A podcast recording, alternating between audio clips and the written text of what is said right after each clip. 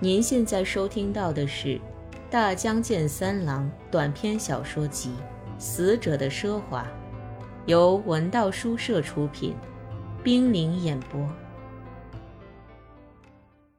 和研讨会外围的美国女人们一样，阿加德本来也是凡事都讲究实用和实际的行动家。他蓦然离开暗黑的庭院这一微小举动，实际上也含有积极的动机。檐下长廊这边的房间很多，他在一间门前停住，稍稍弯下腰，背却直直地挺着，像看什么特别喜爱的物件似的，向屋里的正面墙壁窥视。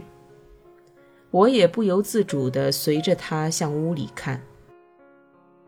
我看到从油漆天花板上照射下来的暗淡的光线，光里浮现出的墙壁，墙壁的正面满满排着一排书架。举行酒会的房间里的灯光也是柔和的，和我在夏威夷屡屡见到的室内照明大异其趣。从这一点也能让人领会到，这里是精神病患者的疗养设施。以我的身高，向屋里看是不必像阿加德那样屈腰倾背的。直到此刻，一直凝视着黑暗的眼睛，透过微微闪光的玻璃窗，看到室内正面墙壁的中央位置悬挂着一幅十号大小的油画。悬挂的方法很奇怪，把后面书架上的书都挡住了。这可能是为了从我们现在站立的岩廊向屋里窥视。或从庭院黑暗的树根奔突的地方向屋里眺望而选择的最佳悬挂角度。庭院里粗壮起伏的树根里摆放着一把暗色油漆的铁椅子，我这样想。马上，少女。阿加德似乎有意把话题念给我，我也看清楚了，那里悬挂的是一幅金发碧眼的少女乘马图。一匹强健的利毛农耕马背上紧紧竖着马鞍，金发碧眼的少女乘坐其上。油画后面的墙壁犹如收容所或监狱的墙壁一样阴气森然，这与少女骑马运动的气氛很不协调，令人颇觉奇怪。随后我觉察到，那骑马少女不是别人，似乎就是阿加德幼年时期的肖像。我说出我的感觉，虽然光线暗淡，但我看到阿加德薄薄的皮肤下血液骤然沸腾起来。他回答说：“是啊，那是我在德国的时候，那是不幸的恐怖事件发生之前的马上少女。”阿加德那仿佛从金色汗毛尖上散放出热量来的红潮涌动的脸颊，和他蓝灿灿的眼睛，有一种强韧的力量，迫使我静口不语，不敢追问他所说的不幸事件指的是什么。我只知道他离开了自己的祖国德国，我甚至不知道是东德还是西德，迁居到夏威夷。不过，联系阿加德的话。再看参加研讨会的欧洲和美国的犹太人集体拒绝参加今晚的酒会，期间肯定不无某种意思。虽然来自孟买的犹太裔印度诗人既反对那种即使出了海也仍然是一匹小蟹的看法，又从大乘佛教立场看待政治上人的生死问题，但对这类事情谁也不想一一追究，谁都想留有余地。因为有一种使研讨会和附属的酒会平稳进行的智慧在起作用。回到举行酒会的房间，看到在我们刚才离开的短暂时间里，已经出现了接替阿加德的新的中心。如果和阿加德女主人身份比较，这是反客为主且居高临下、完全占据中心席位的存在。这是一位深深陷在轮椅里、年近半百的小矮人。开始我还以为是童话剧里扮演巫婆的孩子。修剪成圆弧形的象牙色长发直垂到他朱红色缎衣的领口。他口大如犬，而高鼻梁和双眼皮下灰色眼睛却显得很俊美。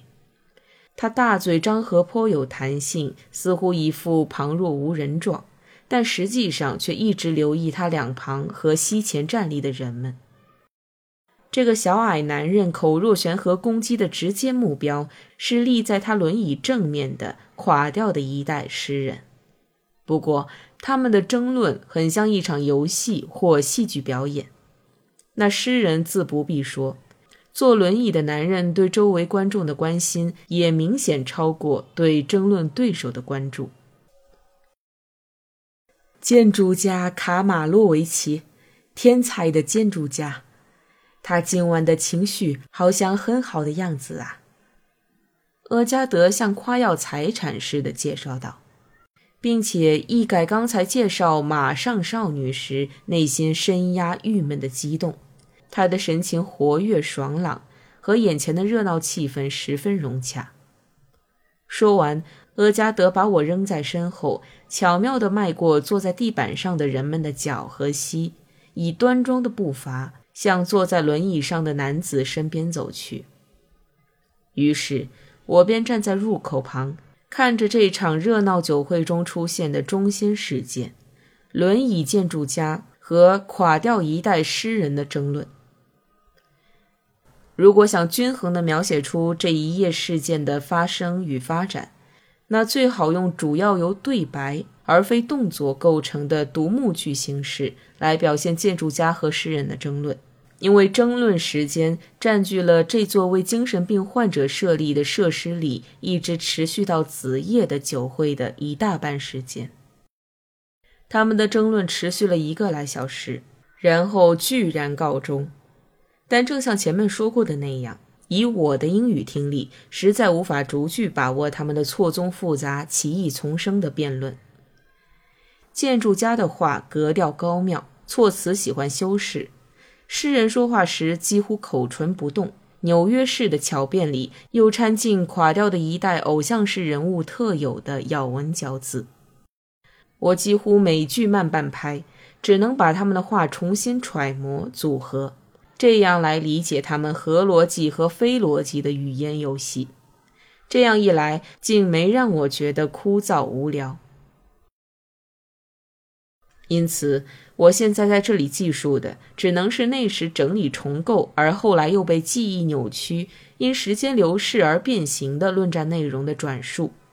为了避免单调乏味，我想不能仅仅陈述论战的内容梗概，还应该把我当时耳闻目睹的论战气氛一并记述下来。建筑家和诗人的表演自不必说，那些未必算是出风头。似乎是这里常客的热心听众、酒会的参加者们，以及为他们穿梭般端送食物、饮料的人们，这些人的反应，用研讨会上经常使用的词汇来说，也可谓是相当精彩的了。您现在收听到的是《大江健三郎短篇小说集·死者的奢华》，由文道书社出品，冰凌演播。时钟站着迎战的诗人的腿旁，坐着三个十五六岁、长相酷似兄弟的少年。可能这样的容貌体态符合诗人的审美意识，让他赏心悦目。这三个少年与夏威夷爱好体育的孩子截然相反，好像平生从未到过海滨吹晒的脸苍白泛青，还都低掩着，一副陷入沉思的样子。其中一位恰巧是早晨来会场的那位，那时他像刚刚失去贞洁的少女一样跟在诗人的后面，那副神情令众人不忍正视。围坐在诗人和少年们四周的年轻人都是诗人支持者，而在他们中间坐着一位身着簇新柔道服的年轻姑娘，她故意一副男子装束，可能是为了吸引诗人的注意。但他已经醉得很深，让人觉得好像是表示赞同诗人。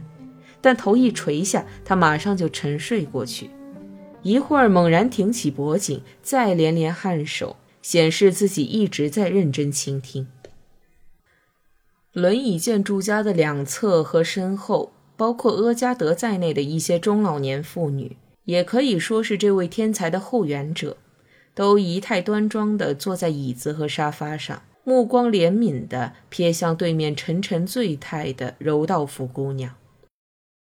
他们无言的非难直接指向诗人，建筑家则是他们全体道德色彩浓重的愤激情绪的代言者。可是，这些用沉默掩护建筑家，并让他代行攻击之职的妇女们，实际上比对面地板上或坐或卧的青年人喝的酒要多得多。在深夜酒会上，学生模样的临时工和男女侍者送上的饮料，其实只有杜松子酒、威士忌和啤酒三类。这些女人身上的衣服像童装一样镶饰花边。又像制服一样整齐划一，让人想起寡妇或老处女的形象。俄加德也是其中的一员。他们杯子里的不是啤酒，而是烈性的杜松子酒或威士忌，似乎有意避开众人眼目。他们总是匆促地把杯中物一饮而尽，随后立刻打手势招呼侍者。研讨会的正式参加者们都远远观战，只有他们喝啤酒。为酒会服务的侍者们也是很奇怪的一群。按说他们应该是临时打工的学生，但从服装到举止却像经过了统一训练一般。